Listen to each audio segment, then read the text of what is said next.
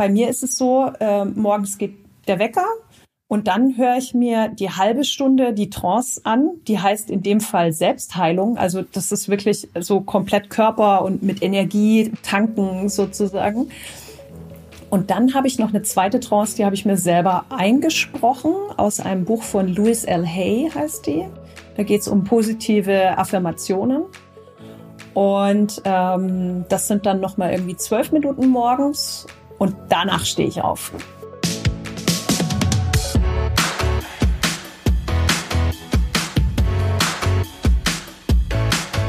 Der Lebensunternehmer-Podcast. Der Podcast für dein glückliches und selbstbestimmtes Leben mit Johannes Ellenberg.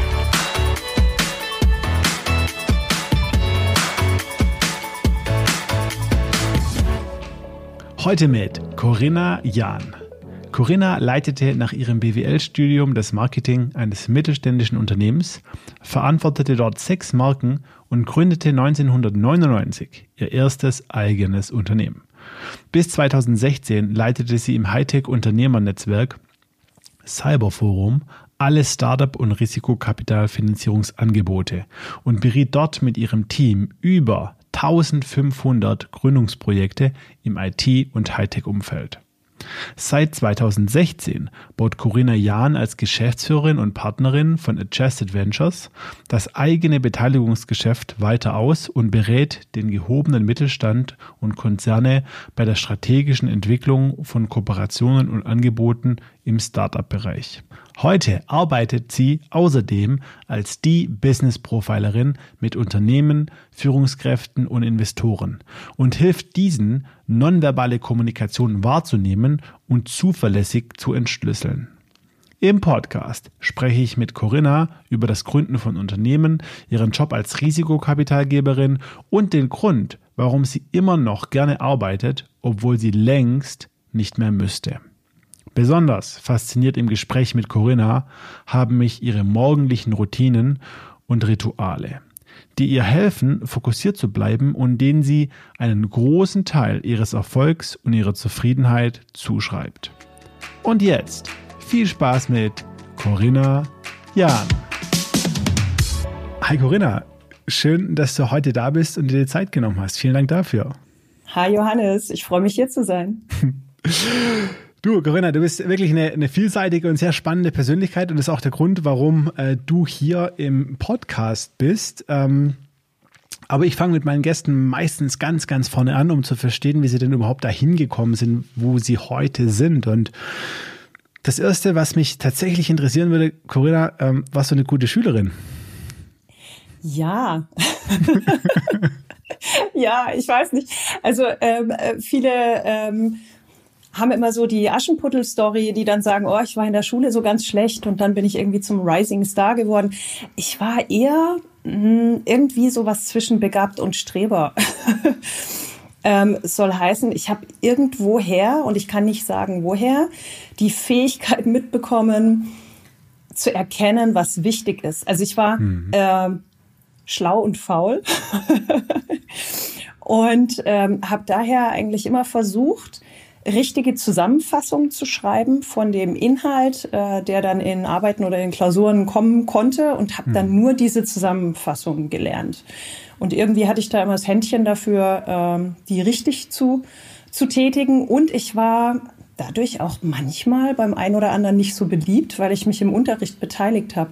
Hm. Also ich habe recht früh in der Schule gemerkt, dass es irgendwie sinnlos ist, so viel Zeit in der Schule zu verbringen und äh, dann da nichts zu tun oder irgend, äh, irgendwas anderes halt nicht aufzupassen und dann den ganzen Inhalt zu Hause zu lernen. Insofern habe ich mich immer rege beteiligt im Unterricht und musste dadurch irgendwie auch weniger lernen. okay, das hört, sich, das hört sich ja äh, schon mal entspannt an. Warst du dann eines, äh, eines dieser Kinder, die irgendwie ähm, nie bei der Party dabei waren? Äh, oder meinst du das nicht mit nicht so beliebt? Ich war immer auf der Party also, und habe auch die Partys ja. gegeben. Okay, also also schlau und noch irgendwie mitten äh, mittendrin im, im, im, im Geschehen. Das ist nicht der der Außenseiter-Streber, ja, den, den man irgendwie. Das hört sich schon unsympathisch an jetzt. Ich weiß auch nicht. Finde ich nicht, finde ich nicht. Okay. okay. das heißt aber dementsprechend warst du auf einem Gymnasium, ist das richtig? Ja, richtig. Ja, hast ein Abi gemacht, ähm, ich glaube sogar bei mir in der Gegend, ne, irgendwo Sindelfingen in, in der Ecke, oder? Ja, ich komme ursprünglich aus Sindelfingen und bin 91 nach Karlsruhe gezogen. Also Abi habe ich dann äh, Ach, 97 schon. gemacht in Karlsruhe, genau. Und, und äh, Mathe, Physik Okay. ich bin aber Physikerkind, also insofern, das habe ich in der Tat, äh, ich weiß jetzt nicht, ob intravenös bekommen, eher so eingepeitscht. Okay, das ist ja spannend. Also, ich meine, ja. okay, also ne, bist nicht auf den Kopf gefallen, schon als Kind, hattest Akademikereltern, äh, dementsprechend auch gut in Mathe, Physik. Was hat es jetzt mit dir gemacht als jugendliches Mädchen, als Jugendliche? Ähm, was, was wolltest du denn da werden? War das dir klar, was du machen willst nach dem Abi? Ähm, waren deine Eltern ein großer Einfluss oder wie hast du dich orientiert, wie es nach der Schule weitergehen soll? Also das Schöne ist schon mal, dass meine Eltern mich überhaupt nicht in irgendeine Richtung gepusht haben. Also ich hatte mal irgendwann den Anflug, lass mal überlegen, ähm, das muss irgendwann vor der zehnten Klasse gewesen sein, dass ich gesagt habe, oh, ich äh, breche die Schule ab und werde technische Zeichnerin. also für die Jungen unter euch, den Beruf gab's mal. und ähm, ja, das war eigentlich damals die Idee, weil ich damals einen Freund hatte und mhm. der hat äh, bei, äh, beim Daimler gearbeitet. und da habe ich den Beruf kennengelernt, weil ich alles Kreative eigentlich immer sehr spannend fand. Ähm, und dann kam irgendwann die Idee, ich könnte Marketing machen. Ich war schon immer ein Kind, mich hat Werbung immer fasziniert. Also ich mhm. kann heute noch die ganzen 80er Jahre Werbespots auswendig vorträllern. Und dann habe ich gesagt, hey, irgendwie Marketing könnte was sein, BWL. Und dann ging es in Richtung Abi. Und dann kam ich wirklich so ein bisschen in diese Schere rein, wo ich überlegt habe, hey, irgendwie so Techie-Themen sind auch cool. Und dann war so die Überlegung, okay, vielleicht Maschinenbau, vielleicht E-Technik, mhm. weil ich da wirklich Blut geleckt hatte. Und dann war meine Idee die, dass ich gesagt habe, ich bewerbe mich auf einen Studienplatz in Richtung BWL Marketing. Mhm. Wenn ich den nicht bekomme, dann probiere ich Maschinenbau oder E-Technik. Also dann gab es sozusagen die große Schere, die große Weggabelung. Aber da kommen wir ja wahrscheinlich nachher noch drauf. Also mittlerweile eben habe ich die Kurve wieder geschlossen zum Techno äh, Technologiebereich und äh, das erfüllt auch wirklich äh, den anderen Anteil in mir. Krass, okay. Das heißt, du warst im Endeffekt so vom, vom Herz äh, war das so die Entscheidung äh, Marketing BWL in die Richtung und die zweite Wahl war dann aber äh, die, die Technik. Ist auch lustig, ne? Weil das ist ja eigentlich schon eigentlich ein kompletter Gegensatz. Da wären ja, ja irgendwie, dazwischen gäbe es noch viele Abstufungen, bis man dann so bei der Technik landet, ne? Absolut. Also ich finde es auch witzig, ähm, es wird ja immer mal gesagt, äh, Kindern in der Schule liegen entweder Sprachen mhm. oder Naturwissenschaften. Das mhm. war bei mir auch nicht der Fall. Also ich, mir laufen Sprachen sehr gut rein. Hm. Und finde ich auch spannend. Also in der Tat habe ich letztens mal wieder überlegt, ich würde eigentlich gerne Russisch lernen. Okay. Aber ich habe immer mal wieder so, so Anwandlungen, äh, wo ich denke, boah, ich möchte noch mehr in meinem Leben lernen in unterschiedlichen Bereichen. Und mhm. mal schauen. Mal schauen. Ja, ich glaube, das hast du ja auch, äh, hast du ja auch schon, schon, schon getan, ja, abseits. Aber äh, lass uns doch mal zurückgehen. Okay, Abi gemacht, äh, ganz gut, Mathe, Physik, äh, Leistungskurs, ähm, Streber gewesen, äh, nicht viel zu tun und trotzdem sozial anerkannt und beliebt. Sehr, sehr gut, ja. Ist gut gelaufen. So, und dann bist du zum Studieren. Da warst du dann äh, bis in Karlsruhe geblieben, ne? Genau, in Karlsruhe an der Dualen Hochschule, damals hieß es noch Berufsakademie, mhm. war auch eine, eine sehr bewusste Entscheidung, weil ich gesagt habe, Frontalbeschallung möchte ich minimieren. Ich möchte studieren und ich möchte aber den maximalen Praxisbezug haben. Mhm. Und klar war es auch noch schick, irgendwie direkt Geld zu verdienen, aber es war nicht, nicht unbedingt der Fokus. Und dann hatte ich mich dort auf einen Studienplatz beworben und äh, habe den auch bekommen so. Und dadurch wurde es eben BWL mit Vertiefung Marketing. Und das hast du dann durchgezogen? Äh, Gab es ja. da irgendwelche Besonderheiten? Irgendwie hast du dann noch fünf Semester übersprungen oder hast du das ganz normal gemacht? nee, ganz normal. Drei Jahre, das ist ja sowieso ja. Äh, super kurz für ein Studium eigentlich. Ja. ja. Ja, und, und, und, und, dann, also ich, ich habe ja in deiner Vita ähm, gelesen, ähm, dass du, dass du auch eine Sportlerin bist, ne? Und zwar außergewöhnlichen Sportart, also zumindest ja, eher eine, eine Randsportart und für, für eine Frau sowieso. Du bist eine Kampfsportlerin, ist das richtig? Ja, äh, mittlerweile nicht mehr aufgrund meines Rückens. Ähm, ich habe insgesamt 18 Jahre lang Kampfkunst trainiert, genau. Ich habe da ziemlich früh damit angefangen. Wie bitte? Wie bist du denn dazu gekommen? Ähm, ich wollte eigentlich schon immer irgendwie was in die Richtung machen. Also ich bin ein physischer Mensch und ich habe auch sehr viel Energie und habe damals nach einem Vehikel gesucht, die Energie rauszulassen. Ich habe, muss man auch dazu sagen, von der Familie her eigentlich nicht großartig Sport vorgelebt bekommen. Also häufig ist es ja so, wenn man in eine Familie reingeboren wird und da spielen alle Tennis, mhm. dann spielen einfach alle Tennis oder Handball ja. oder was auch immer. Ich hatte mir damals mal Basketball angeschaut und dann war aber schnell klar, ich möchte irgendwas Kampfkunstmäßiges machen. Habe mir dann diverse Stile angeschaut und bin dann damals bei Wing Chun gelandet. Wann war und das? Hab da, lass mal überlegen, das war 96. 96. Da war ich dann 18. 18? Mit 18 und habe dort dann auch wieder schnell die Trainerlaufbahn eingeschlagen, lustigerweise. Also da war auch schon direkt wieder so PS auf der Straße. Ähm, das hat mein Trainer damals auch erkannt und dann äh, bin ich da recht schnell die Karriereleiter hochgestiegen. Ähm, habe selber Gruppen geleitet, zunächst mal Kindergruppen, dann mhm. Frauengruppen und dann auch gemischte Gruppen. Cool. Ja, und war eine spannende neben, Zeit. Neben der, neben der ähm, eine Schule erstmal und dann also das letzte Jahr, letzten zwei Jahre und dann während dem Studium äh, dann Richtig, hauptsächlich ja. gemacht. Ja, das waren meine Abende im mhm. Endeffekt. Mhm. Also mein, mein Abend hat meistens um 22, 30 sowas aufgehört. Okay. So, und nach dem Studium, äh, wie, wie, wie ging es denn da weiter? Ähm, wie, was hast du gemacht? Ich habe in einem äh, Unternehmen studiert oder mit einem Unternehmen mhm. studiert, die Unternehmensgruppe Winkels. Mhm. Ähm, die sind vielen nicht bekannt, höchstens von den LKWs auf der Straße. Mhm. Ähm, Winkels Getränkelogistik ist ein großer Getränkelogistiker. Das bedeutet, die versorgen ähm, den Lebensmitteleinzelhandel, alle Supermärkte und Getränkehändler und so weiter mit einem großen Sortiment. Mhm.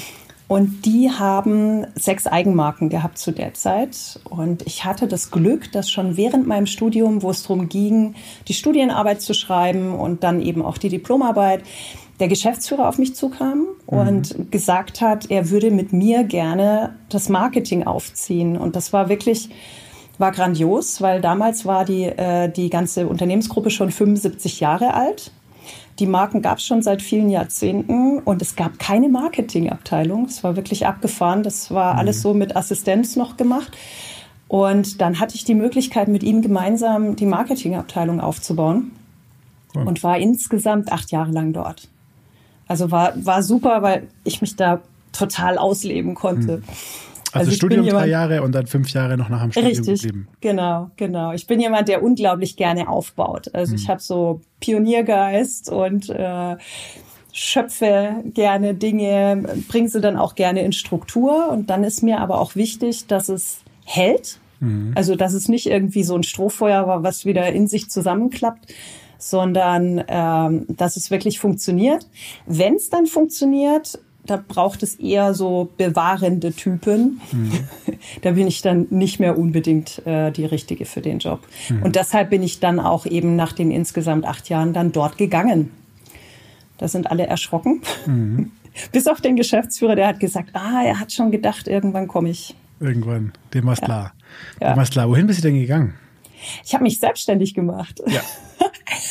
Und das war eine, eine super spannende Zeit, weil ich habe mich in zwei Dingen ausprobiert. Das eine war, dass ich ähm, freiberuflich gearbeitet habe für eine Agentur für Presse- und Öffentlichkeitsarbeit. Mhm. Und das war für mich ein super Lernschritt, weil ich gemerkt habe, boah, ich habe ja jetzt viel weiter reingezoomt. Mhm. Und es hat mich super unglücklich gemacht. Also ich habe gemerkt, boah, nee, Corinna, du musst rauszoomen, du kannst hm. nicht reinzoomen, das macht dich unglücklich. Damit meinst du irgendwie fachlich ganz tief in die in, in das Marketing? Genau, rein. genau. Ich konnte halt damals bei Winkels wirklich ja. alles machen, Marketing, also hm. von hier Preisgestaltung, Produktgestaltung, hm. Events, Sponsoring und so weiter. Und dann habe ich jetzt irgendwie mich so da klein gemacht, die Scheuklappen zugemacht und gesagt, okay, jetzt Presse- und Öffentlichkeitsarbeit. Also war nicht meins. Mhm. Und ähm, dann hatte ich mich in der Zeit noch im Multilevel-Marketing ausprobiert. Ach, nicht dein Ernst. Okay, cool. Was hast, da, was hast, du da, was hast du da für ein Produkt gemacht? War sehr lustig. Das war äh, damals New Ways. Das waren Körperpflegeprodukte ohne giftige Inhaltsstoffe. Ja. Und, äh, und noch New Skin, also auch kosmetischer Bereich. Und ähm, es war eine total schräge Zeit. Ich war sehr missionarisch unterwegs und äh, was ich sagen muss, also äh, ich habe mir, glaube ich, auch ein paar Kontakte vergrault damit. Also furchtbar. Für mich ist das jetzt mittlerweile so ein Thema, was mir eher die Haare hochstellt auch. Ähm, und das Lustige ist aber, ich habe da total die Hemmungen verloren, Vertrieb zu machen. ja, das wollte, das wollte, darauf wollte ich gerade fragen. Ne? Also das ist so, also man kann davon halten, was man will, ja. Ähm, will ich dazu nicht näher äußern, aber äh, was war, was waren denn die Learnings? Ne? Ich meine, alles, was man macht und äh, selbst wenn es unterm Strich nicht funktioniert oder äh, wenn es einem unter, unterm Strich nicht irgendwie taugt, ähm, äh, kann man ja auch positive Dinge mit rausziehen. Und was hast denn du jetzt aus der Network-Marketing-Zeit äh, gelernt? Mach Kaltakquise. Mhm. Hab keine Angst vor Kaltakquise. Also ich bin damals in Mannheim durch den Luisenpark gelaufen und habe mhm. Flyer verteilt und gesagt, in zehn Minuten, äh, nee, nicht zehn Minuten, in einer Stunde halte ich hier einen Vortrag. Mhm. Äh, den gesunden Kreis haben wir den damals genannt. Mhm. Und ähm, ja, kommen Sie doch daher. Mhm. Und so habe ich die Leute angequatscht und meistens waren es nette Gespräche. Manche haben einen angeguckt, so, hm, ich möchte nicht zu Scientology oder so. Und ja, also Menschen ansprechen und ähm, man sagt ja im Vertrieb immer so, äh, man muss auch seine Neins abholen. Mhm. Ich weiß nicht, äh, ich möchte mir jetzt nicht Neins abholen, aber ja, da kommen halt auch oft Neins raus, aber einfach halt weitermachen, dran glauben und weitermachen. Mhm. Und ein dickes Feld zulegen einfach. Also ähm, Neins sind äh, zu dem größten Teil keine persönlichen Neins. Mhm. Und dieses Entkoppeln von einem äh, negativen vertrieblichen Feedback äh, von dem von der eigenen Person, der eigenen Identität, das ist enorm wichtig im Vertrieb. Mhm. Das hört sich jetzt ja auch alles, ne, wie du so erzählst, so locker leicht an, irgendwie festangestellten Job gekündigt, äh, dich selbstständig gemacht und ausprobiert. Ähm, war das so einfach? Hast du dir wirklich, also es hört sich so einfach an, ich glaube das dir auch, dass es für dich so einfach war. Äh, hast du dir wirklich so unbekümmert, kaum Gedanken gemacht, Stopp an Nagel gehängt äh, und dann es einfach mal ausprobiert? Oder wie war das? Ich meine, für viele Leute ist das ja ein Riesenschritt, den sich ganz viele auch, auch wenn sie es wollen, äh, letztendlich gar nicht trauen. Also bei mir war es wirklich so, ich habe so in mir drin den mhm. tief verankerten Glauben, dass ich das schaffe. Mhm. Das ist für mich irgendwie so. Mhm. Ich habe auch schon immer die Einstellung gehabt, äh, wenn du, wenn du hart genug arbeitest und es genug willst, dann schaffst du es auch irgendwie. Mhm. Und ja, im Endeffekt kann man ja die Zeit eigentlich, ich habe das äh, insgesamt ein Jahr gemacht, ähm, ja trotzdem, wenn man es von außen betrachtet, als Scheitern betrachten, weil ich ja äh, in eine Richtung gegangen bin, die mich eigentlich nicht glücklich gemacht hat. Mhm. Ähm, für mich persönlich war es ein totaler Erfolg, weil ich den Absprung geschafft habe. Ich habe mir halt damals auch gesagt, hey, du bist so jung, wenn du dich selbstständig machen möchtest, dann mach's jetzt. Wie alt warst du da? Weil ähm, 2005 äh, äh, warte mal, 78 bin ich geboren hier. Äh, 27, 27 ja. genau.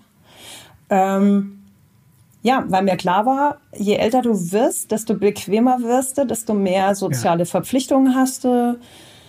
Ähm, also die Scheu wird dann immer größer. Ja. Und insofern bin ich da einfach reingesprungen ähm, und habe dann witzigerweise die nächste Kurve genommen. Und das ist auch wieder sowas, äh, was ich in meinem Leben erfahren habe. Wenn man offen ist, die Zeichen zu lesen, sage ich mhm. mal, die Chancen zu erkennen. Ich nenne es auch Chancenintelligenz. Mhm. Ähm, dann fliegen einem oft die Dinge zu. Also zumindest mir. Ich kann natürlich immer nur aus, aus meiner mhm. Warte raus sprechen. Aber es war dann in der Tat so, dass ich äh, mit einer Freundin äh, im Flieger nach Berlin zu, zu einer Veranstaltung saß mhm. und gesagt habe, so, ach, du, ich bin da echt überhaupt nicht glücklich. Und dann sagt sie, du, äh, das Cyberforum sucht da jemanden für eine Stelle. Mhm. und äh, guck dir das doch mal an. Und es hat mir überhaupt nichts gesagt zu dem Zeitpunkt und hat sich auch irgendwie komisch angehört. Ich habe es mir dann angeschaut und das war meine nächste Arbeitsstelle. Ja, und so haben sich die Wege irgendwie zusammengefügt. Also mhm. es ist spannend, wenn ich es gemeinsam mit dir reflektiere, wie abgefahren manche Dinge sich so zusammenführen mhm. und fügen. Mhm. Ja. Das ist spannend. Also Styrofoam gehen wir gleich nochmal drauf ein, aber vorher mhm. ähm, will ich nochmal einen Punkt äh, so ein bisschen beleuchten, den ich ganz spannend fand, äh, den du gesagt hast. Und ähm, du hast gesagt, du wusstest damals, hattest du dieses, dieses innere Vertrauen, dieses innere Wissen, äh, dass es gut gehen wird. Also, dass du diesen Schritt nicht bereuen wirst, dass du den Weg schon irgendwie schaffen wirst. Mhm. Ja, mhm. dieses an dich glauben. Ähm, woher glaubst du, äh, kommt das? Also ich würde sogar eher so sagen, gar nicht ein Vertrauen in das, dass es gut wird, mhm. sondern ich bin eine Kämpferin. Das ist was anderes. Also weil Vertrauen, so äh, Vertrauen in die Dinge oder Vertrauen in Menschen, ist gar nicht mal sowas, äh, was mir so leicht fällt. Nee, in dich selber. In dich selber. Also Vertrauen oder ne, was du mit ja. Kämpferin meinst, ne? Also so dieses, ich, ich kann mich auf mich verlassen. Oder? Ja, also ich würde das trotzdem, also Selbstvertrauen mhm. ist nochmal ja. was anderes für mich. Mhm. Okay. Ähm, aber in der Tat wusste ich einfach, ich bin die Schöpferin meiner eigenen Wirklichkeit. Also mhm. wirklich so dieses, ähm, was, was viele irgendwie so als ESO-Geplänkel sehen, wie auch immer, äh, habe ich, als ich das das erste Mal gehört habe, hat es so in mir resoniert, wo ich gemerkt habe, ja, stimmt ich, ich mache mir die Welt, wie sie mir gefällt, Pippi Langstrumpf. Ja. Und, ähm, und ich mache das einfach. Ich weiß, dass ich das so sehr will und dass ich alles dafür tue, was es braucht. Und damit ist doch klar, dass ich das auch schaffe. Okay. Verstehe, das ist spannend, aber wo, mhm. wo hast du dann, also ne, du hast gesagt, als ich das zum ersten Mal gehört habe, also es ja. ist ja, es ist ja nun leider so, dass man sowas nicht in der Schule hört, äh, nicht im Studium hört und wenn es einem die Eltern dann nicht irgendwie sagen oder beibringen, so zu denken und zu handeln, dann hört man das einfach nie. Ja, ähm, wo bist du denn mit diesem Mindset ähm, in, in Kontakt gekommen? Es ist, glaube ich, auch noch was Positives äh, an der Multilevel-Marketing-Zeit, weil die ziemlich viel Wert darauf legen aufs Thema Persönlichkeitsentwicklung, weil die einen natürlich im Vertrieb boosten wollen. Mhm. Insofern habe ich mir in der Zeit relativ viele Trainer angeschaut, auch NLP damals, mhm. neurolinguistisches Programmieren. Mhm. Ähm, und der andere Punkt ist sicherlich auch die Kampfkunst. Also einfach so dieses Thema ähm, Disziplin, mhm. Grit. Äh, also ähm, Grit bedeutet dranbleiben mhm. im Endeffekt wirklich. Ähm, ist das so ein Begriff aus der, aus der Kampfsportwelt oder? Äh, nee, eher so aus, äh, aus der ähm, Emotionsforschung okay. und, äh, mhm. und so weiter. Aber Grit ist wirklich auch ein ähm, englisches Wort. Mhm. Also es gibt auch einen Film, True, äh, True Grit heißt der, mhm. ein Western. Mhm. Cooler Film übrigens. ja. Okay, ja, spannend, spannend, ne? Weil also das ist tatsächlich was, also ein wiederkehrendes Element hier auch in, in dem Podcast und in meinen mhm. Gesprächen, ja, dass, dass alle Menschen oder die meisten, mit denen ich mich im Podcast unterhalte, äh, die irgendwo eine inspirierende Karriere hingelegt haben ähm, oder auch was erreicht haben und vor allem auch glücklich und, und irgendwo zufrieden sind mit dem, was sie haben, ähm, ja, irgendwann mal auf diesen Punkt gekommen sind, zu der Erkenntnis gekommen sind, dass man selber Herr seiner eigenen Handlungen ist, wie du sagst, Pipi Langstrumpf, man sich die Welt gestalten kann, wie man sie will und letztendlich ja auch seine eigenen Gedanken, ja, und Glaubenssätze und damit Handlungen, die verbundenen Handlungen letztendlich die Realität bestimmen. Mhm. So, und das ist ganz spannend, dass auch erst in deinem Werdegang genau irgendwo so, so ein Punkt war, ähm, wo du genau auf diesen Trichter gekommen bist und das für dich, für dich erlebt hast. Und ja, dein Leben dann auch danach ausgerichtet hast. Mhm. Also wenn ich jetzt auch zurückblicke, ähm, ich habe jetzt auch niemanden direkt in der Familie gehabt, der mir das vorgelebt hat oder sowas. Also vielleicht sogar in der erweiterten Familie eher mal Menschen, wo ich gedacht habe, boah, die, die begeben sich zu sehr in die Opferrolle. Mhm. Also äh, vielleicht ähm, ja, ich bin in manchen Dingen ähm, etwas, das nennt man Polarity Responder. Das heißt, dass ich im Gegenteil reagiere. Mhm. Also wenn mir jemand sagt, äh, ich kann das nicht, dann mhm. kann ich es erst recht. Ja. Es stachelt mich an. Und das könnte in der Tat ein Punkt sein, äh, wo ich mir gesagt habe, boah, so möchte ich mein Leben nicht leben. Mhm. Ähm, das ist mir zu, ähm, ja, zu traurig irgendwie, wenn ich, äh, wenn ich Menschen getroffen habe, wo irgendwie so klar war, dass die ihre Träume irgendwie auf dem Weg verloren haben oder die Träume immer noch haben, aber mhm. nie irgendwie in die Umsetzung gekommen sind. Mhm. Ja, spannend. Also ein wertvolles Learning und dann durch eine, eine ähm, ja, glückliche Fügung, wie du es vorher schon beschrieben hast, eben diese Flugreise nach Berlin und das Gespräch mit der Freundin, bist du letztendlich im Cyberforum gelandet. Ähm, mhm. Erzähl uns doch mal ein bisschen, äh, was ist das Cyberforum und äh, was hast du dann gemacht? Weil das hat ja auch äh, ja, dich und, und deinen, deinen weiteren Weg noch stark geprägt, ne? Ja, das Cyberforum ist ein Hightech-Unternehmernetzwerk. Mhm. Das ist in Karlsruhe und dazu muss man wissen, dass also Karlsruhe ein Hotspot für IT- und Technologieunternehmen ist. Mhm. Nicht nur in Deutschland, sondern auch europaweit.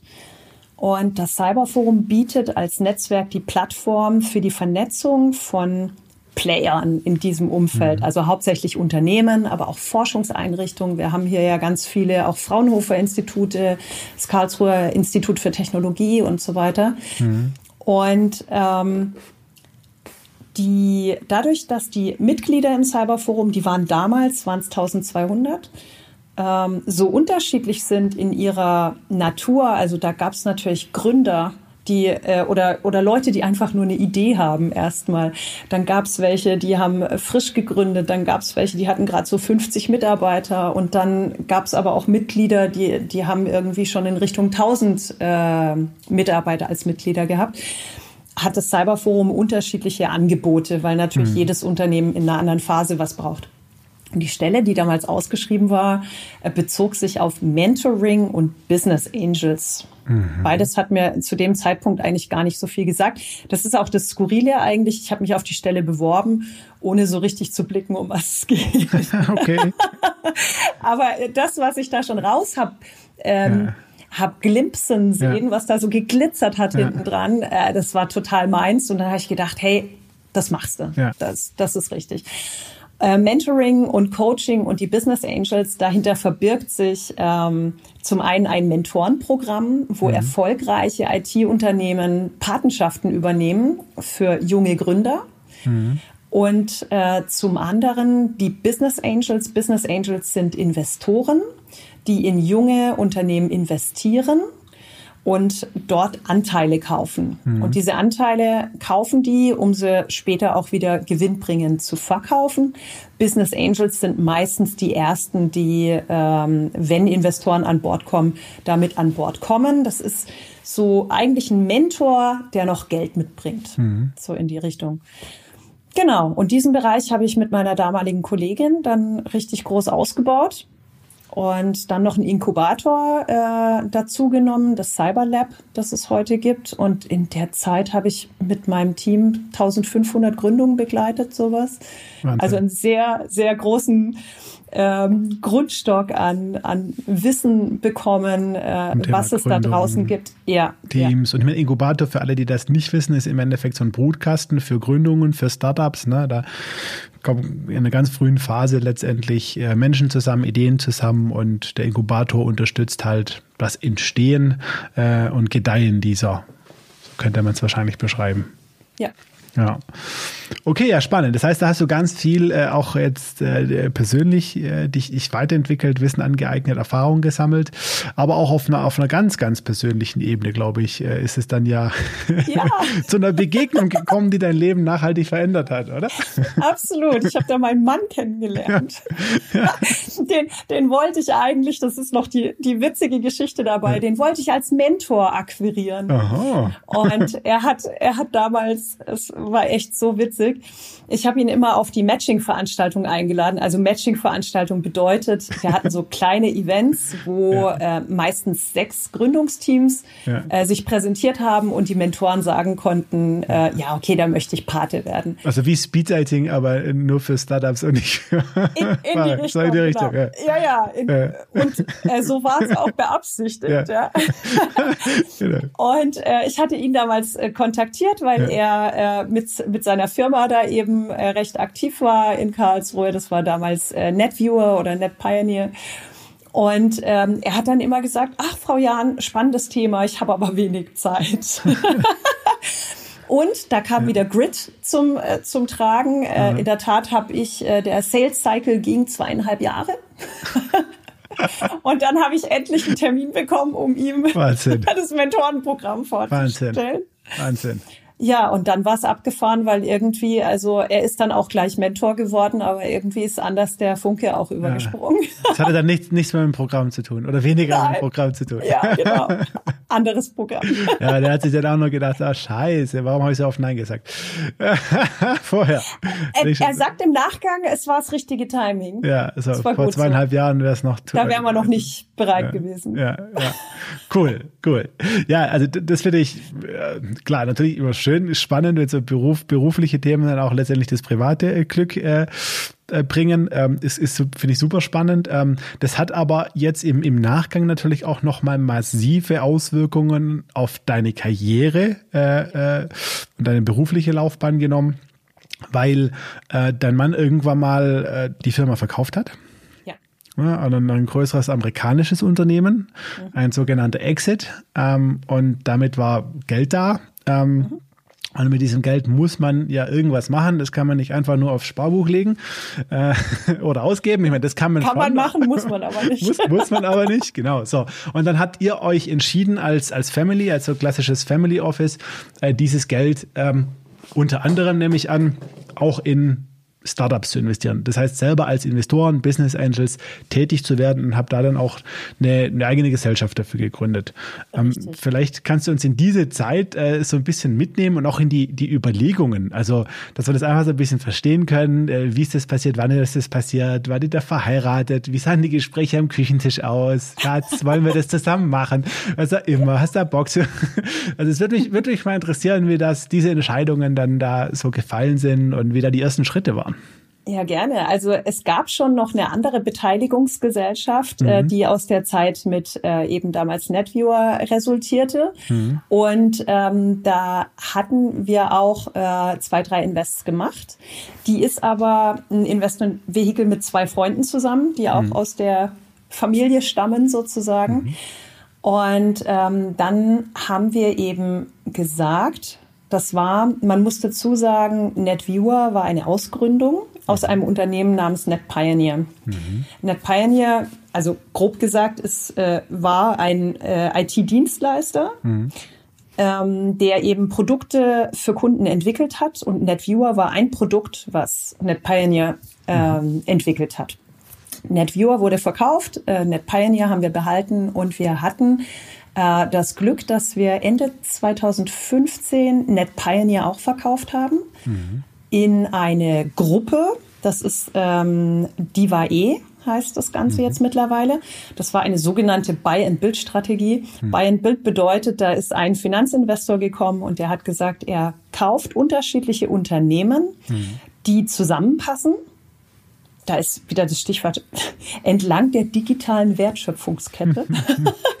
also sprich, die sich einfach ergänzen von ihrem Angebot her, um einen äh, ein großes Gebilde draus ja. zu machen. Und da haben wir damals das Unternehmen reinverkauft und mhm. haben dann gesagt, hey, ähm, das nutzen wir jetzt, um unsere eigene Beteiligungsgesellschaft zu gründen, die heißt Adjusted Ventures. Mhm. Und diese Beteiligungsgesellschaft, mit der investieren wir in mittlerweile Wachstumsunternehmen, kann ich gleich auch noch was dazu sagen. Mhm. Am Anfang mal Startups. Mhm. Und hauptsächlich im IT-Bereich, B2B Software, weil wir den Bereich einfach kennen von NetViewer her. Es gibt auch den ein oder anderen Exoten drin. Das ist immer so die Sache, was man einfach so für Lieblingsthemen hat, wo man schwach wird und emotional. ähm, genau. Und es war eben so, Thema Startup und ja. Wachstum. Wir haben am Anfang uns wirklich hinreißen lassen, in so mhm. ganz, ganz frühe Themen zu investieren, die halt dann natürlich auch super riskant sind. Also ähm, ein, ein Beispiel war ähm, eine Gründung mit der Ansage, wir sind der nächste Google-Killer. Okay. hat, hat sich super sexy angehört. Hört sich spannend an, was eine ROI angeht, ja? ja, genau. Also war natürlich auch, also ist schon etliche Jahre her, muss man dazu sagen. Ja. Aber ähm, das war halt ein, ein absoluter Totalverlust, ja. Und da muss man eben dazu sehen, wenn du investierst als mhm. Angel oder so wie wir das machen, ähm, dann musst du natürlich auf eine bestimmte Quote kommen, mhm. dass sich das Ganze rentiert. Also man sagt immer so Pi mal Daumen, wenn du in zehn Unternehmen investierst, dann müssen mindestens zwei davon so richtig, richtig abgehen, mhm. dass sich die ganze Party überhaupt ja. lohnt, weil häufig irgendwie vier, äh, fünf, sechs rumdümpeln mhm. und zwei, drei gehen hops auf dem Weg. So, und äh, das war eben eins, das ist komplett hops gegangen und es hat auch wirklich wehgetan, weil das war ein, ein sechsstelliger Betrag, der da drin gesteckt hat. Und äh, ja, und dann hatten wir noch äh, so zwei, drei andere Erfahrungen in die Richtung, wo wir dann irgendwann gesagt haben, hey, lass uns ein Stück weit später reingehen. Mhm. Also der Knackpunkt ist ja der, wenn du früh investierst äh, in ein Unternehmen, dann ist ja die sogenannte Unternehmensbewertung noch gering, mhm. weil natürlich noch nicht so viel da ist, äh, meistens noch kein entwickeltes Produkt und auch kein kein ganzes Shishi außenrum. Dadurch kommst du auch zu besseren Konditionen als äh, Investor rein. Wenn du später investierst, dann ist die Bewertung höher Du hast mhm. aber auch ein bisschen ein geringeres Risiko, weil wenn es zumindest schon mal ein Produkt gibt und in unserem Fall, wir wollen einen sogenannten Proof of Concept auf, mhm. äh, am Markt. Das bedeutet, ähm, wir wollen sehen, dass das Ganze funktioniert erstens und dass es auch angenommen wird, also dass es zahlende Kunden gibt. Mhm. Weil ähm, aus meiner Zeit äh, im Cyberforum kann ich einfach sagen, es gibt so viele Produkte, die lösen zwar ein Problem, aber, ich überspitze es jetzt mal, das Problem hat niemand. Oder sie lösen ein Problem von jemandem und er ist nicht bereit dafür zu zahlen. Mhm. Und ähm, deshalb ist das sozusagen unsere Art der, äh, der Risikoreduktion. Einen zusätzlichen Nutzen bringt es auch noch mit sich. Die Menschen, die, ähm, die in den Teams drin sind, sind dann auch schon ein bisschen senioriger, mhm. also ein bisschen erfahrener, wissen so einen Tacken mehr, worüber sie reden. Ja. Und dann macht's uns auch mehr Spaß. Mhm. Also ähm, wie kann ich das sagen? Äh, über die Jahre hinweg hat man einfach oder haben wir so viel gesehen und gehört und erlebt, mhm. ähm, dass bestimmte Dinge uns nicht mehr hinterm Ofen vorholen und wir uns auch bestimmte Dinge nicht mehr ja. anhören möchten. Ja. Ja. Das ist so der, der Luxuspart an dem Ganzen. Und deshalb möchte ich das auch keinem Team antun, dass ich da dann als Investorin drin bin, weil da wäre ich zu hart für die. Mhm. Also ich bin wirklich Zahlen getrieben. Ich will mhm. Kennzahlen sehen, ich will Struktur sehen und so weiter. Da müssen die Reportings passen und alles. Und frühe Teams, die kriegen da, ähm, die stellen da die Haare hoch. Ja, die wissen ja auch noch nicht mal so richtig, was sie überhaupt reporten sollen, weil sie noch oft auf Suche sind, äh, letztendlich nach den Kunden, der, der, dem Problem, der Lösung, äh, dem Product Market Fit. Ja, da, da gibt's noch viele andere Themen. Ja, okay, ja. klar, spannend. Aber das, was ihr da so macht, also diese, dieses Adjusted Ventures, äh, dieses mhm. Family Office, wenn man, wenn man das so will, das ist aber auch kein äh, kein Hauptjob für euch, ne? Also sowohl dein Mann als auch du arbeiten noch äh, an anderen Themen. Eine Zeit lang war es mein Hauptjob. Mhm. Ähm, es ist so, dass also mein Mann äh, Axel sich ähm, operativ eigentlich in das Business gar nicht groß eingebracht hat, sondern da ging es dann nur darum, wenn die, äh, die potenziellen Invests so weit vorbereitet waren, dass wir natürlich immer gemeinsam entschieden haben. Aber er hat äh, die ganze Zeit über den CEO-Posten bei Diva.e ähm, mhm. gehabt. Und äh, bei mir ist es so, äh, dass ich jetzt seit letztem Jahr als die Business Profilerin unterwegs bin. Da adressiere ich ein Herzensthema von mir, nämlich das Thema nonverbale Kommunikation und Menschenkenntnis. Und ähm, ja, so wie du und wie ihr es jetzt rausgehört habt, bin ich eben ein vielseitiger Mensch, der wirklich so die unterschiedlichen Anteile in sich in ja. sich ausleben möchte. Und das ist äh, der perfekte Match. hey, das, das ist tatsächlich, also wenn du sagst so Herzensthema, ne, das ist ja immer auch so ein plakatives Wort und ne, auch hm, so erstmal, wenn man sagt, okay, aber bei dir scheint es ja tatsächlich so zu sein, weil ich würde es mal unterstellen, äh, dass du nicht mehr zwangsläufig irgendwie was anderes arbeiten müsstest, ja. Äh, du, du könntest dein Vermögen verwalten oder euer Vermögen verwalten und weiter in der Chest Adventures eben ja als Investorin, ähm, Geschäftsmodell Investor ähm, arbeiten und auch deinen Lebensunterhalt bestreiten, ähm, was dir auch Spaß macht, was du weiterhin tust, aber du bist an den Punkt gekommen letztes Jahr, wo du gesagt hast, hm, es reicht mir jetzt so nicht mehr, äh, ich will es, will es noch was anderes tun. Absolut. So. so, und dann hast du gesagt, ich gehe jetzt nicht Golf spielen, ich mache jetzt nicht irgendwie eine Yoga-Lehrerin äh, oder ich mache jetzt nicht, äh, weiß ich nicht, werde jetzt nicht Künstlerin, sondern du hast gesagt, gehst wieder in, in, in die Wirtschaft sozusagen ähm, als Coach, Rednerin ähm, und auch Beraterin zum Thema äh, Mimikresonanz. Genau. Ja, erzähl uns mal ein bisschen was dazu. Mimikresonanz. Gerne, gerne. Also in der Mimikresonanz geht es darum, Menschen besser zu verstehen mhm. und zu lesen. Also äh, mein Claim auf meiner Website bedeutet auch äh, oder heißt auch erkennen, was ihr Gegenüber nicht sagt. Oha. Und ja, ja, ja, es ist vielschichtig, dieser Satz. Ja. Da kriegen dann die meisten Angst, oder? Also die meisten Gesprächspartner jetzt für die Podcast-Hörer, wir, wir führen das immer über Zoom, ja, wir sehen uns, ja, und wenn jemand dann sowas sagt, denkst du, Watch your thoughts. alles gut, alles gut. Ja. Wir sind alle Menschen. Insofern, das Spannende ist äh, letztendlich, dass eben nonverbale Kommunikation gelesen werden kann, ja. indem Signale dekodiert werden. Also du kannst es dir vorstellen, ähm, ein Signalkanal beispielsweise von acht Stück ist die Mimik, auf die hast du jetzt gerade angesprochen, weil das Haupt, Hauptsächliche, was ich von dir im Bild sehe, ist natürlich dein Gesicht und ja. dein Schultergürtel. Und gerade in der Mimik ist es sehr, sehr interessant, weil wir als Menschen sogenannte Mikroexpressionen haben. Mhm. Und Mikroexpressionen sind ganz minimale Bewegungen im Gesicht, die von unserem limbischen System im Gehirn ausgelöst werden. Mhm. Ihr könnt es euch so vorstellen, wenn ihr eine Emotion fühlt, wenn ihr merkt, boah, ihr seid traurig, mhm.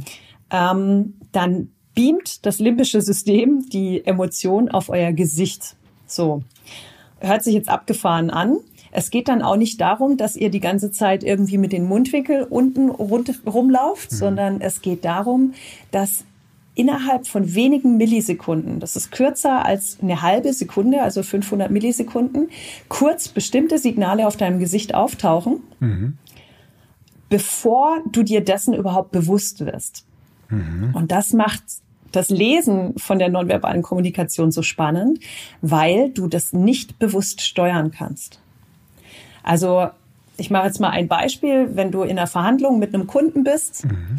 Und derjenige zeigt als Mikroexpression, wenn ihr gerade in der Preisverhandlung seid, kurz Freude auf dem Gesicht und danach nicht mehr. Mhm. Dann ist er sich dessen bewusst, dass er sich gerade freut und versucht, das Pokerface dann zu halten. Ja. Aber du hast die Möglichkeit, die Freude kurz zu sehen ja. und drauf eingehen zu können. Okay. Und das, das Interessante an diesen Mikroexpressionen das weitere Interessante, außer dass es nicht bewusst steuerbar ist, ist, dass es interkulturell ist. Das bedeutet, dass unabhängig von unserer äh, Herkunft, von unserer ethnischen oder unserem Geschlecht oder unserem mhm. Alter, wir dieselben Mikroexpressionen zeigen bei bestimmten Emotionen. Und so kannst du halt im Endeffekt, sei es jetzt in der Vertriebssituation, sehen, okay, wie geht es demjenigen gerade? Hat er gerade einen nonverbalen Einwand mhm. zum Beispiel? Weil eben erkennen, was ihr Gegenüber nicht sagt, er sich entweder dessen nicht bewusst ist oder er, er möchte es nicht sagen mhm. aus Taktik beispielsweise. Ähm, in Mitarbeitergesprächen ist es super wertvoll, wenn du rausfinden möchtest, wie ist denn die Teamsituation gerade eigentlich? Wie geht's den Menschen? Geht's denen wirklich so gut, wie sie sagen? Weil mhm. vielleicht möchten sie einfach das Gesicht wahren vor dir. Oder ein Mitarbeiter ist kurz davor, innerlich wirklich zu kündigen. Mhm. Du hast dann die Möglichkeit, das zu sehen und dementsprechend die Kurve zu kriegen hm. weil du darauf eingehen kannst. Und eben im Bereich M&A, also Mergers and Acquisitions, sprich Unternehmensverkäufe und Käufe, das ist mein dritter Use Case, mein dritter Bereich, hm. in dem ich arbeite. Der liegt auf der Hand. Ähm, das machen wir tagtäglich. Ein gewisser Eigennutz dabei erkenne ich, ja. Absolut, absolut. Mir geht's, mir geht's ja persönlich auch darum, ich kann nur Wissen vermitteln ja. aus Bereichen, in denen ich komplett zu Hause bin, mein, also wir nennen es immer Home Turf. Also da bin ich sattelfest einfach. Ich kenne die Geschichten hoch und runter und ich weiß, wie die Prozesse funktionieren, welche ähm, welche Bedürfnisse äh, der einzelnen Parteien mhm. hinten dran stehen. Und bei Invests ganz klar, wenn du in eine Firma investierst, dann spielt es eine ganz große Rolle, welches Team das ist. Mhm. Weil die eine Sache ist ein cooles Produkt, mhm. äh, was auf einen guten Markt trifft. Aber wenn du da ein Team dahinter hast, was nicht miteinander funktioniert, dann floppt das Ganze. Mhm. Also das Team ist, würde ich persönlich sagen, fast wichtiger als das Produkt. Ja, würde ich auch äh, Basis auf meinen Erfahrungen definitiv unter, unterschreiben, weil ein gutes Team macht dann auch irgendwo ein Pivot oder äh, ja, erfindet sich auch mal ganz neu, äh, wenn ja. es sein muss. Äh, aber ja, ein Produkt, das halt nicht funktioniert oder ein Markt, der weg ist, den kannst du nicht mehr ersetzen. Ja, ja spannend. Also im Business hilft dir es. Hilft dir auch in deiner Beziehung, äh, also daheim. Wie ist das? Ja, ja, ich bin gerade so am Überlegen. Ähm, ja, insofern, das Interessante ist ja immer so, wie du es gerade äh, auch drauf angespielt hast, so nach dem Motto, oh Gott, das ist ja dann spooky, wenn die mhm. mich lesen kann oder so. Ähm, jein, weil, wenn ich schon. sehe, ist immer die Haltung dahinter. Und, ja. aber es ist wirklich wichtig, die Haltung dahinter entscheidet, weil ja. meine Haltung dahinter ist, ich möchte dich verstehen. Ja. Ja. Und ich selber spüre bei mir, ich merke dann einfach, wo mein Gegenüber steht. Also auch, auch mein Mann, ja, wo ich einfach merke, okay, das Thema ist jetzt nichts, wo er drüber reden möchte im Moment, mhm. beispielsweise. Oder ähm, das Thema ist mir jetzt total wichtig. Da frage mhm. ich lieber nochmal nach. Mhm. Ja. Das heißt, eure Und, Beziehung hat auch profitiert von deiner Ausbildung oder von deinem Studium dieses Themas. Würdest also wenn es da einen Impact gab, dann war der eher positiv, ja. ja. ja. Also gibt gibt nicht mehr Diskussionen oder was auch immer. Das, das Wichtige ist ja letztendlich, ähm, eines der Grundbedürfnisse von Menschen ist es, gesehen zu werden. Hm. Und zwar gesehen mit den eigenen Bedürfnissen hm. und mit der eigenen Persönlichkeit. Und das ist ähm, die, die zweite Ebene, auf der ich arbeite, das eine ist ja eben Thema Emotionen lesen in Echtzeit, also sprich den jetzigen Moment, wie geht es dir jetzt? Mhm. Und das andere ist Thema Persönlichkeitstypen. Mhm. Und viele Menschen sagen, behandle andere, wie du behandelt werden möchtest. Und ich würde das gerne anders ausdrücken, mhm. nämlich in die Richtung, behandle andere, wie sie behandelt werden möchten. Und das ist was ganz Zentrales. Ähm, wenn du andere behandelst, so wie du behandelt werden möchtest, dann wirst du auf Dauer die Menschen, die anders sind als du, verlieren. Dann wirst du irgendwann nur ähnliche Typen wie dich um dich rumhängen haben, weil die anderen fühlen sich nicht gesehen und die sind auch nicht abgeholt und die ertragen dich wahrscheinlich auch gar nicht. Und da gibt's wieder eine spannende Kurve, nämlich, weil das war in der Tat, also ich beschäftige mich mit dem Bereich Menschenkenntnis und nonverbale Kommunikation seit 2002, also 18 Jahre jetzt schon. Hm. Und das war ein Knackpunkt bei mir wirklich, wo ich mich früher immer gefragt habe, boah, warum ziehen denn die Leute nicht mit? Mhm. Also ich so mit meinem Feuer und wow und äh, da vorangeprescht irgendwie und habe mich gefragt so boah warum sind das so Schnarchnasen? Ja oder warum warum ähm, bin ich für die denn anstrengend beispielsweise? Mhm. sowas in die Richtung bis ich eben gelernt habe, okay, es gibt einfach unterschiedliche Persönlichkeitstypen, die haben unterschiedliche Werte und Motive und unterschiedliche Arten, sich auszudrücken. Es gibt extravertiert, intra, äh, introvertiert, es gibt Menschenbezug und Objektbezug, dann gibt es auch ha äh, Handlungs- und Wahrnehmungspräferenzen. Und dann ist mir irgendwann das wie Schuppen vor den Augen gefallen, wo ich so gedacht habe, ja, genau die Typen, die mir eigentlich in, dem, in der Methodik mhm. gegenüber liegen, das sind die, mit denen ich immer so den, den Hassel hatte. Hm. ja, Spannend. also ganz, ganz, ganz wertvoll. Ja, und definitiv. an eigenem Leib erfahren ja, einfach. Ja. Das heißt, seit 18 Jahren beschäftigst du dich mit, mit solchen Themen. Ähm, wenn wir jetzt mal wieder rauszoomen, äh, auf dein Leben schauen, ähm, verfolgst du da äh, einer bestimmten Philosophie, bestimmten Modellen? Bist du ein spiritueller Mensch? Hast du da irgendwo, ja, aus was für Bereichen äh, ziehst denn du so Modelle für dein Leben, nach denen du es gestaltest? Ja, es ist interessant. Ähm, ich kann es jetzt nicht so direkt in Worte fassen, mhm. aber ich mhm. versuche es euch mhm. mal einfach zu, ähm, zu beschreiben. Also ich würde mich ja irgendwie schon als spirituellen Mensch bezeichnen. Also ähm, ich bin jetzt, äh, ich bin ziemlich früh äh, aus der Kirche ausgetreten, mhm. aber ähm, ich habe schon immer dran geglaubt, dass es eine Art Energie gibt, die alles zusammenhält, sowas in die Richtung. Und ähm, ich bin der Überzeugung, dass ich mir dieses Leben ausgesucht habe. Also äh, für mich ist es klar, dass ich genau das, was mir widerfährt, für mich selber als Erfahrung in diesem Leben ausgesucht habe.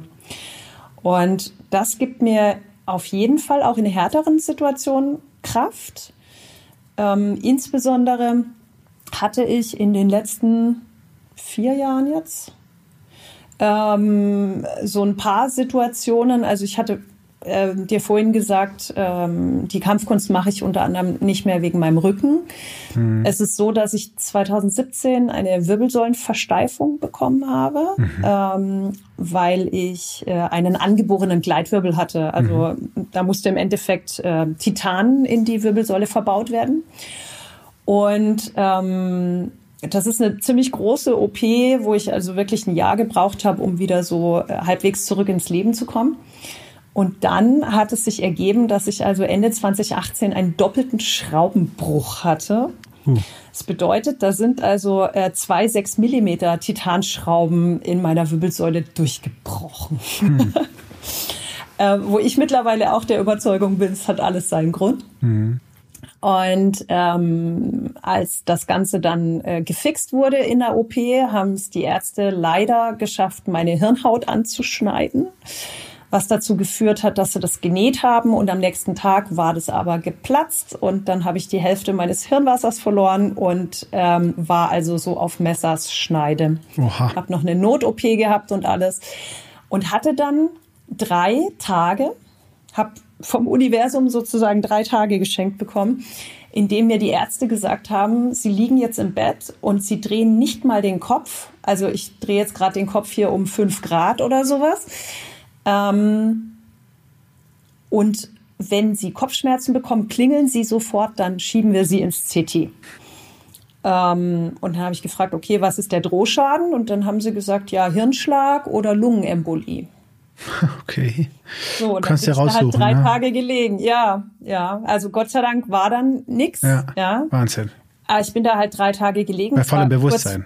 Kurz, kurz, vor Weihnachten, ja. ja. Ich habe dann Weihnachten auch in der Klinik noch verbracht und ähm, das war eine ganz, ganz wertvolle Zeit, muss ich im Nachgang sagen. Und ja, das hört sich jetzt irgendwie abgefahren an oder geschönt oder irgendwas, aber alle Menschen, die mich kennen, die wissen das, dass ich das wirklich ernst meine. Ich bin dankbar für diese Erfahrung, weil mir das Leben in, in diesem Kontext gezeigt hat, hey, es gibt auch Grenzen. Mhm.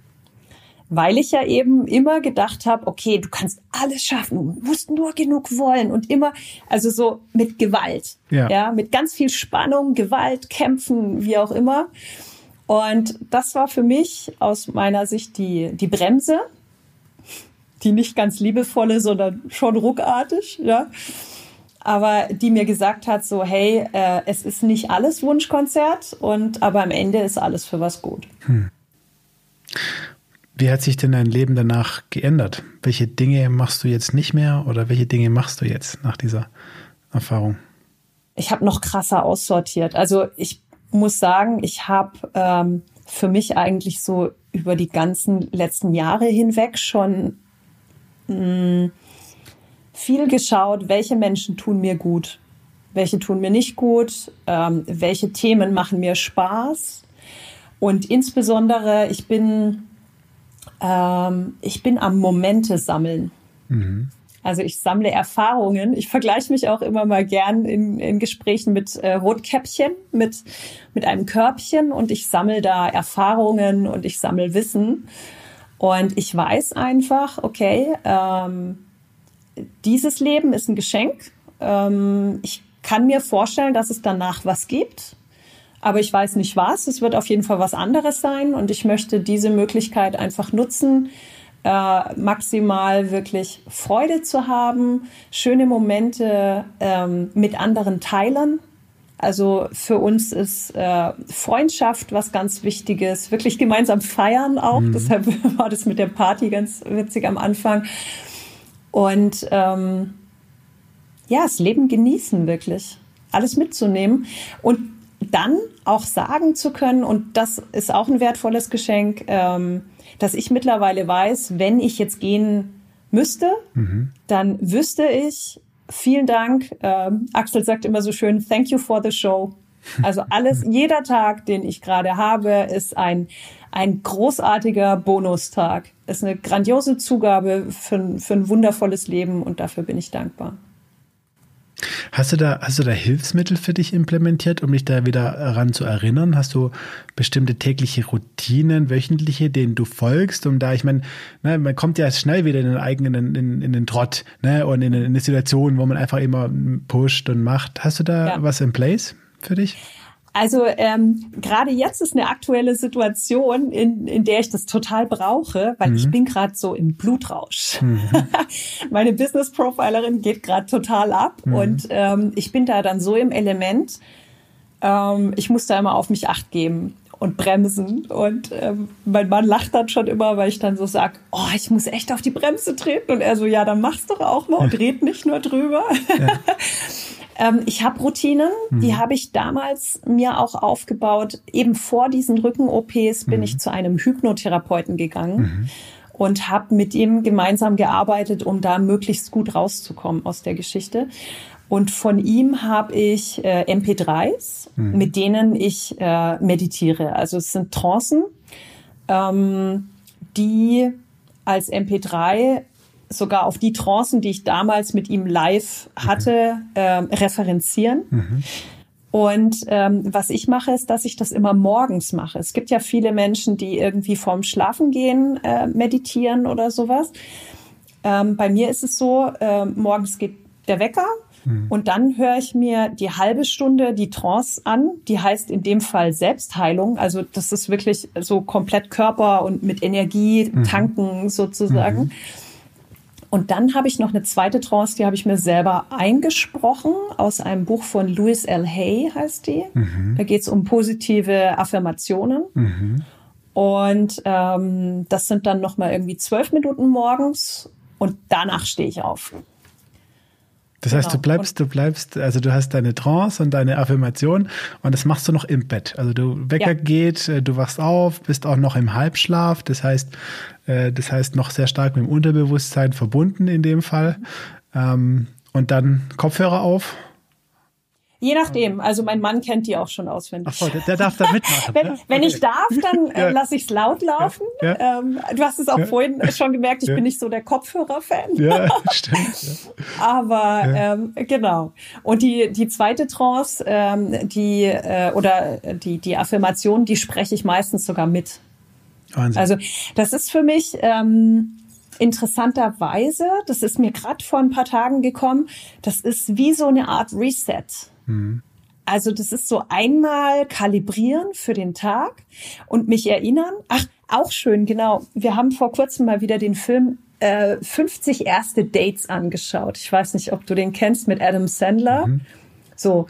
Und die machen ja der Drew Barrymore, weil die ihr Gedächtnis verloren hat, eine Videokassette, die sie jeden Morgen gezeigt bekommt, dass sie weiß, ja.